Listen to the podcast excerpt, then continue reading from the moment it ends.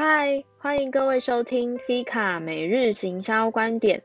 我是 C 卡，这里会每天播放一则我想分享的行销或公关观点，以全通路思维为主架构，每天三分钟带你认识一个新思维。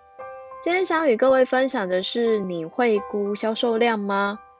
昨天看到大娘美智的特展贴文上 PO 了一则三月十四日起商品需店修的公告，我会特别把这件事放到我每日观点提，是因为这件事在大多数的品牌身上是品牌行销或公关的事，尤其是品牌端在策划一档快闪店、体验店时，除了要在意价值曝光之外，也要在意到访人的受众观感。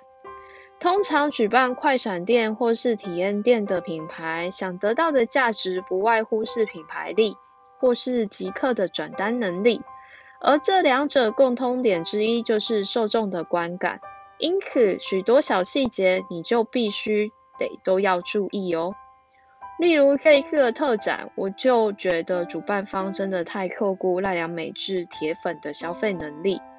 尤其此次的展览又是艺术展，当一幅画是数十万上下时，你可以花几百块甚至是几千块买到惟妙惟肖的复制品，而且还是官方认可的，那就是满足普遍大众的需求了。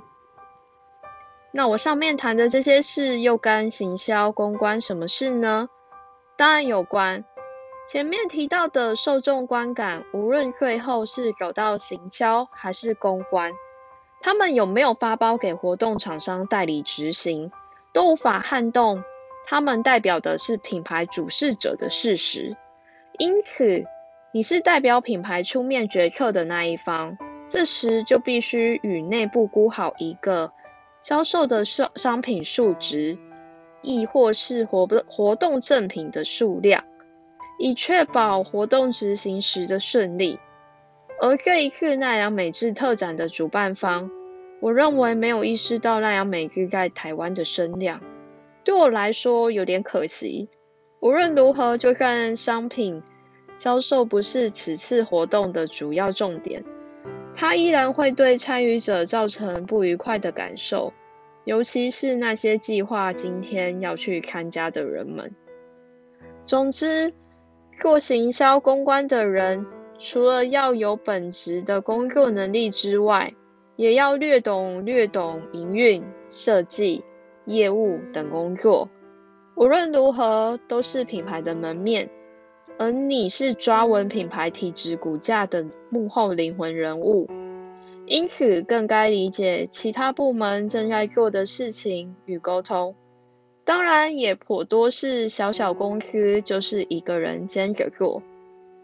但不变的是，你还是得懂。连两天说做行销好累的事，会不会笑跑这些行销人呢？好的，如果你喜欢的话，订阅我。有任何问题，欢迎留言告诉我。我们明天继续一日一分享。拜拜。